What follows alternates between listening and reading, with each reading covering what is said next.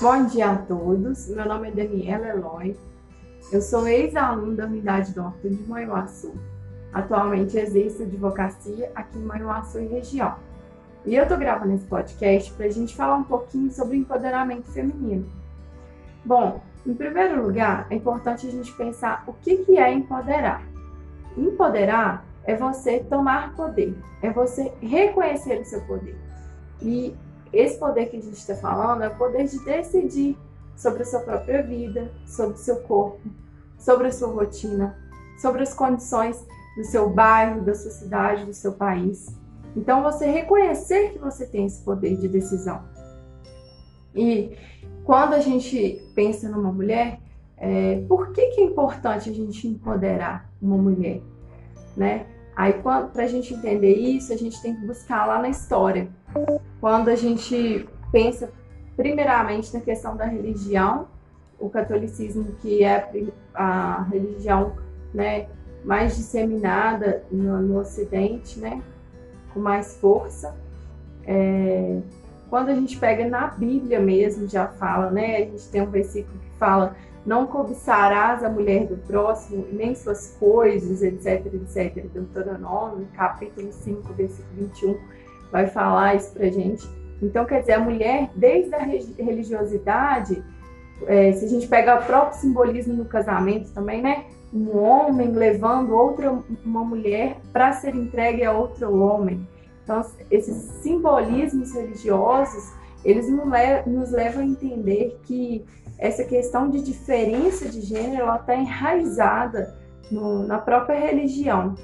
E a partir da religião, ela foi sendo disseminada em todas as outras áreas né, do, do nosso cotidiano, das nossas relações sociais. Então, hoje, o que, que a gente tem culturalmente? A gente tem um discurso, um discurso coletivo, preconceituoso, né? E a gente é bem habitual a gente ver no nosso dia a dia os nossos familiares, os nossos colegas de trabalho, não só os homens, mas muitas vezes esse discurso ele é da própria mulher, quando a gente fala assim, ah, mas você é mulher, você não pode fazer isso. Nossa, mas uma mulher fazendo isso, isso é muito comum da gente ver no nosso cotidiano. E as nossas funções dentro da nossa relação hétero também, a gente vai ver que a mulher é, ela, é, ela assume as funções, a, a maior parte das funções dentro de casa, né? é a mulher que assume, então ela, mesmo que ela trabalhe fora, a gente continua tendo essa predominância da mulher fazendo todas a maior, ou a maioria das atividades é, domésticas dentro de casa. E eu falo isso até por mim, tô grávida, né? E aí, quantas pessoas que chegaram perto de mim falaram: não, mas agora você tem que deixar de lado sua vida profissional.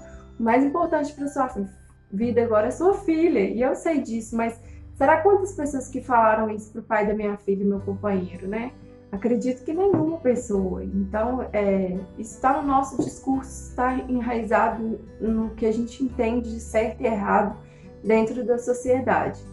E aí, a gente pensar também nas posições de liderança, né? Especialmente aqui no interior, se você pegar, é muito raro você ver uma mulher ocupando um cargo de liderança, especialmente política. Se você olhar, né, é muito raro. Então, é, a política do nosso país, ela é composta é, majoritariamente por homens. E isso é mais forte ainda no interior. Então, culturalmente, o que a gente observa é que a gente espera que as mulheres elas sejam mães, que elas sejam esposas, que elas sejam avós, mas é, a gente nem sempre espera que elas sejam protagonistas da própria vida, assim como a gente espera de um homem, né? E daí a importância de a gente discutir o empoderamento feminino. E eu queria fazer um destaque também na questão econômica, né, que tem um relatório recente que saiu, que foi produzido pela ONU, no Fórum Econômico Mundial de 2019, né? É, o documento ele é denominado Relatório Mundial sobre Desigualdade de Gênero de 2020 e ele vai apontar que o Brasil ainda está entre os piores países do mundo em termos de desigualdade de renda entre homens e mulheres. Então não é só um discurso, né, gente? Existem estudos que indicam tudo isso que a gente está falando sobre essa diferença entre o homem e a mulher na sociedade. E para fechar, a questão da motivação, do, do porquê a gente falar de empoderamento feminino, a gente precisa também é, pincelar e tratar a questão da agressão física à mulher, né? No Brasil, por exemplo, a gente registra um caso de agressão à mulher a cada quatro minutos, né?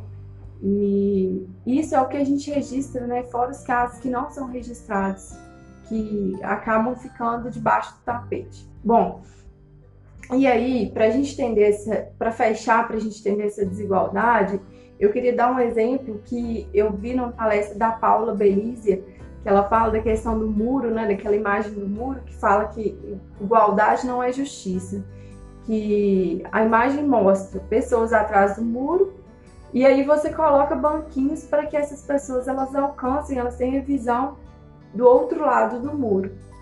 Porém, quando você coloca banquinhos do mesmo tamanho, algumas dessas pessoas elas não vão dar altura para observar o outro lado. Por quê? Porque elas têm tamanhos diferentes, elas têm alturas diferentes.